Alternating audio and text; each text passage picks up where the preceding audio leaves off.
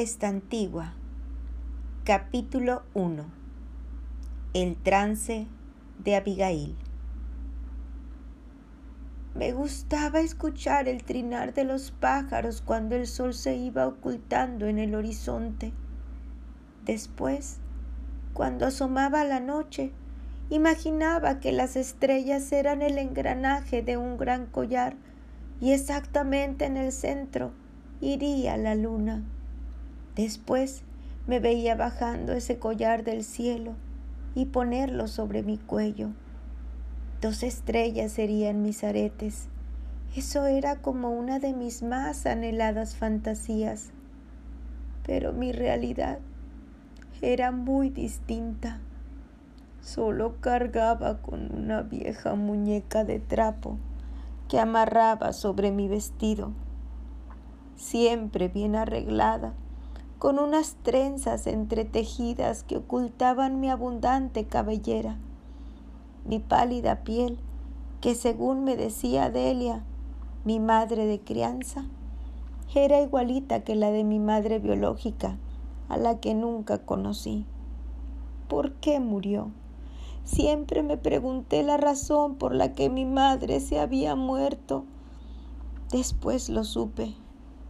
Tenía hasta cierto coraje con ella, que no sabía que yo la iba a necesitar para que me protegiera Seguramente yo no le haría eso a ninguno de mis hijos, por la sencilla razón de que ya estoy muerta. No tuve siquiera la oportunidad de llegar a mis 15 años y eso les confieso, da coraje, da coraje dejar de existir cuando se tienen tantas ganas de vivir. El día de mi muerte tuve la sensación de que había masticado una cuchara de semillas de limón. Era mucha mi amargura, porque no se vale querer vivir y que no te lo permitan, que porque ya lo había prometido la persona que me quitó la vida. Solo sé que sentí un gran dolor y después nada, solo flotando sobre un espacio sin tener las sensaciones de antes porque confieso que sí, añoro sentir frío y calor, tener hambre, tocar mi cuerpo. Eso ya no puede ser, porque simplemente estoy muerta. Ese día de mi muerte, ¿cómo lo recuerdo? Fue un intento de viajar por el túnel a la luz y después el retorno sin atravesar hacia esa parte que se veía tan iluminada, tan atractiva. Solo sé que me regresé, o más bien me regresaron.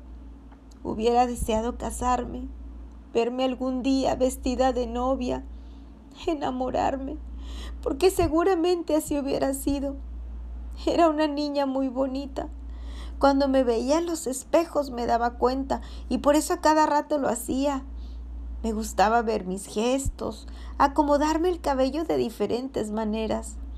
Estaba enamorada de la vida. A mis doce años ya tenía muchas ilusiones. Sabía que me esperaba un futuro extraordinario, que me gustaba mucho disfrutar las mañanas, la comida, en fin. Lo malo es que supe con certeza que iba a morir días antes de que ocurriera. Tal vez eso empeoró mi trance de muerte. Las cosas sucedieron así. Ya estaba ese destino escrito para mí, como lo está escrito para cada persona. ¿Y tú has pensado cómo será el día de tu muerte?